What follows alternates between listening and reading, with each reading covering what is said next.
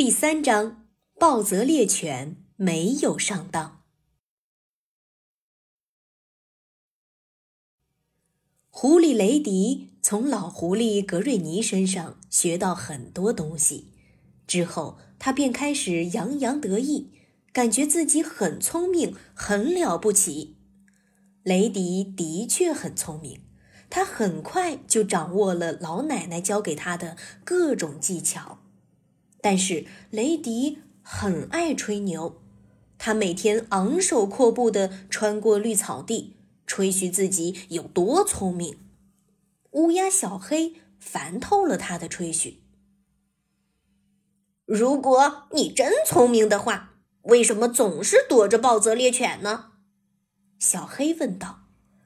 在我看来，你根本不够聪明，连暴泽都耍不了。草地上的许多小动物都听到了小黑说的话。雷迪知道，如果他不能证明小黑是错的，自己就会一直被大家嘲笑。突然，他想到了老狐狸格瑞尼在长桥边耍小猎犬的场景。他为什么不能邀请乌鸦小黑观看一下呢？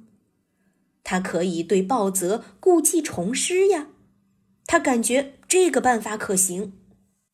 今天下午，在火车到来之前，如果你能出现在长桥那边的话，我就让你看看我捉弄暴泽猎犬有多容易。”雷迪说道。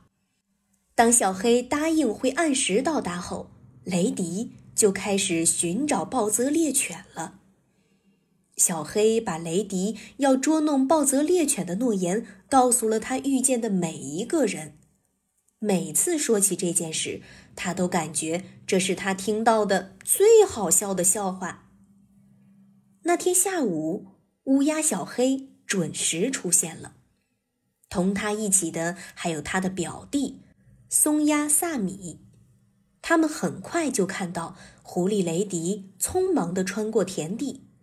他身后传来了暴泽猎犬的吠叫，就像老狐狸格瑞尼戏弄那条小猎犬一样。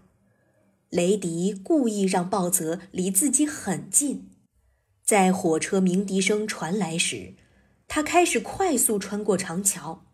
雷迪以为暴泽猎犬会像那条小猎犬一样急切地想捉到他，而忽视了火车。那时候，鲍泽就只能跳到湍急的河流中，或者赶快跑走。因此，一跑过长桥，雷迪就从铁轨上跳了下来，转身寻找鲍泽的身影。火车正在穿过长桥，但是他根本没看到鲍泽。雷迪心想，他肯定已经跳下去了。于是他坐了下来，满意的。咧嘴笑了。火车呼啸而过，雷迪赶忙闭上眼睛，躲避扑面而来的灰尘和烟雾。当他再次睁开眼睛的时候，刚好看到了暴泽猎犬张开的大嘴巴。暴泽就站在离他不到三米的地方。用那种旧把戏，你感觉能耍得了我？暴泽咆哮道。雷迪根本没回答，他吓得要死，拔腿就跑，拼命的奔跑。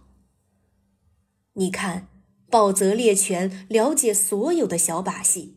等火车开过去后，他才开始穿过长桥。狐狸雷迪跑得上气不接下气，他一直在寻找老奶奶，希望老奶奶能帮助他摆脱暴泽猎犬，但是。老奶奶没出现。